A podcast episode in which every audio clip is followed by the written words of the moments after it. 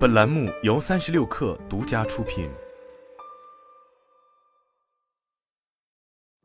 本文来自界面新闻，作者李金亚。九月二十一日晚间，微软中国在其官方微博宣布，未来一年内将继续扩大在华招聘，员工总数预计突破一万人。在扩大招聘的基础上，微软还计划在未来三到五年内。对位于北京、上海及苏州的园区进行升级扩建，这三地园区的建设和运营将迎合当下混合式未来办公的灵活需求。据悉，微软中国现阶段正在实行混合工作制，员工超过百分之五十的工作时间可居家办公。微软中国于一九九二年在北京开设第一间办公室。如今分公司已遍布上海、苏州、深圳、武汉、广州等十三个城市。目前，这家巨头在中国拥有超过九千名全职员工，其中百分之八十是研发与工程技术人员。今年五月，位于苏州国际科技园的微软苏州二期项目主体结构全线封顶，预期将于明年八月投入使用。苏州三期项目计划于二零二二年十一月一日启动建设，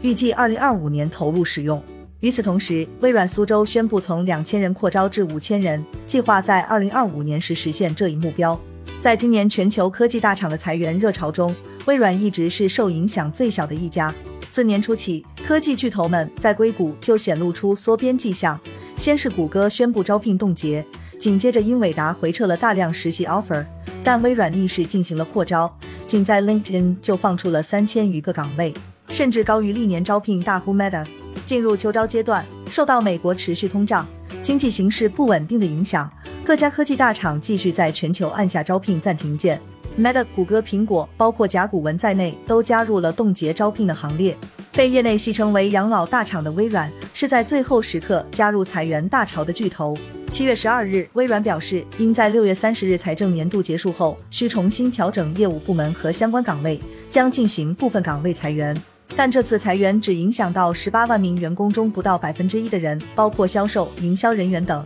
涉及不同地区咨询客户和合作伙伴解决方案在内的多个部门。但与同期其他大厂裁员不同，微软称裁员并非受经济形势恶化影响，仍计划为其他岗位招聘人员，在本财年结束时增加员工数量。如今，中国区的扩招也佐证了这一点。就在今年五月，为防止公司员工跳槽至亚马逊、谷歌等竞争对手，微软 CEO 萨提亚·纳德拉承诺将加薪预算增加近一倍。微软给员工加薪应对通胀一事也登上了微博热搜。据彭博介绍，微软的薪酬包由基本工资、奖金和股票组成。此次薪酬变化将适用于微软的大部分员工。九月十五日本应是微软按新工资标准向全球员工发放薪酬和奖金的日子，但实际涨薪比例到底如何？美国区和中国区有何区别？尚未有更详细的信息流露出来。一个有趣的事实是，在美国科技巨头频繁裁员的上半年，根据美国计算机行业协会的分析数据，